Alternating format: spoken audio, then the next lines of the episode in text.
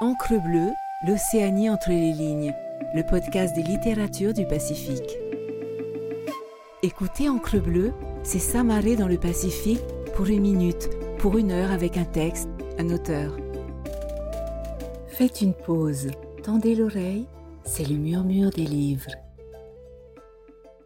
Extrait de Méridien Zéro de Muraro, publié aux éditions Au vent des îles, lu par Lucille Bambridge.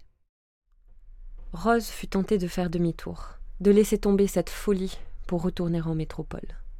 Elle ne passerait pas l'année dans ce trou, au milieu de ces baraques coagulées. Quand elle entendit l'avion voler au-dessus de leur tête, elle sut qu'il était trop tard. Le prochain coucou n'était pas avant une semaine. Elle s'en voulait d'avoir été si imbécile. Jusqu'ici, tout n'avait été qu'une affreuse déception. Forcément, ça allait continuer en se dégradant. Elle s'y voyait déjà, sur grand écran, à mentir en société, pour ne pas avouer la version humiliante de l'histoire. Elle dirait qu'elle avait un rhume, plutôt que.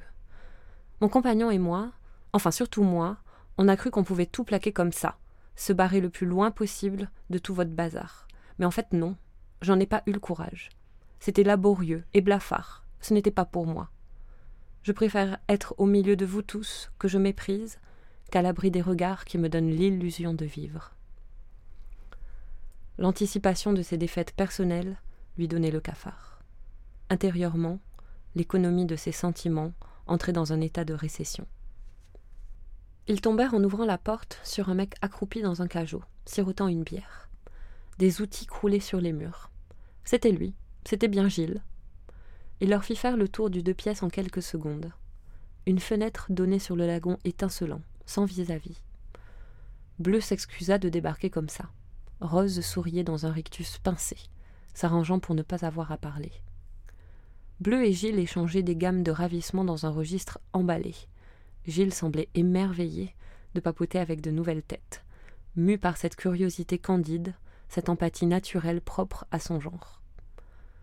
Ross comprit en l'observant que l'architecture des rapports sociaux sur le continent relevait de la prédation.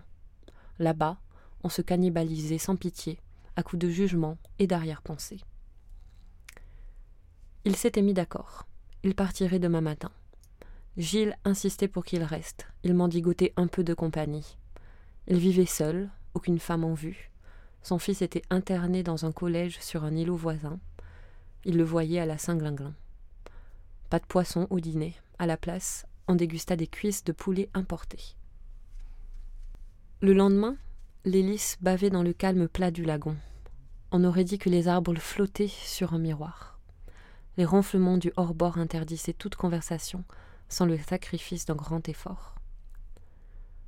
Rose cherchait du regard un écueil sur lequel périr. Il n'y avait rien d'autre que ce lac. Par endroits, l'horizon s'était dissous en se mêlant à l'eau. Elle regardait le village fondre lentement derrière elle, comme un glaçon sur une plaque chaude. Il devint une pellicule de plus en plus fine, avant de se mêler au reflet azur du ciel. Le village disparut avec ses tolls et sa fourrière, sa gnole et sa misère. Au bout de quelques heures, le dinghy ralentit et slaloma entre les agglomérats de coraux, formant des hauts fonds. Gilles releva le moteur et ancra l'embarcation à quelques mètres du rivage l'eau montait jusqu'aux genoux. Ils franchirent la distance avec leurs affaires sur la tête, à l'africaine. Gilles leur ordonna d'attendre, ce qu'ils firent sans poser de questions. Ce fut long. Il ne revint qu'une heure plus tard. Il avait négocié une entrevue avec Monsieur G. Trésor 4. C'est comme si j'avais vécu mille vies en l'espace de quelques jours. Les souvenirs défilent comme des paysages au ralenti. J'en suis étranger alors qu'ils prennent source en moi. C'est mon vécu. Impossible de savoir où je me situe. Ces lieux se succèdent les uns après les autres, sans logique.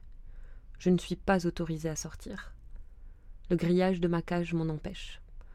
Je découvre de nouvelles odeurs, mais ces territoires me sont inaccessibles. J'ai bien cru lors de la traversée qu'ils allaient se débarrasser de moi, en balançant la cage par-dessus bord. Je fais la découverte depuis mon puits de lumière, de l'amertume des embruns de ce désert bleu, où la lumière règne en maître. Je n'ai pas eu mon mot à dire dans cette histoire. Ma télé me manque. Bleu, 8. Ils allèrent le long d'un sentier dans une épaisse forêt, en file indienne. Ces bois offraient un refuge à des milliers d'oiseaux. Une odeur de fiente empestait tout le long. Ils accédèrent à une clairière, donnant sur des huttes construites en demi-cercle. Ils étaient sept à les attendre. Un groupe très hétérogène, en âge et sexe. Il y avait cinq hommes et deux femmes. C'était un ramassis de bras cassés et de gueules bourrues.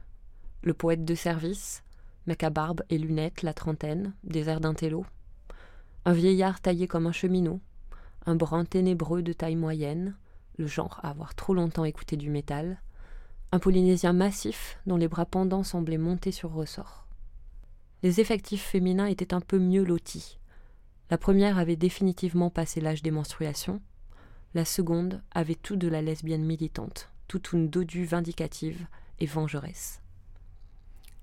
Au centre se tenait un homme au crâne rasé, couvert d'un bandana flamboyant, la cinquantaine, le regard d'une profonde intensité, magnétique, signe d'un esprit supérieur. Bleu ne pouvait pas se tromper. C'était lui, Monsieur G. Merci d'avoir écouté cet épisode. N'hésitez pas à naviguer sur Encre Bleue pour découvrir d'autres murmures de livres et les nombreuses discussions d'auteurs et autrices du Pacifique. Retrouvez-nous sur toutes les plateformes d'écoute et sur le site lireenpolynésie.pf. Maruru et Yaorana.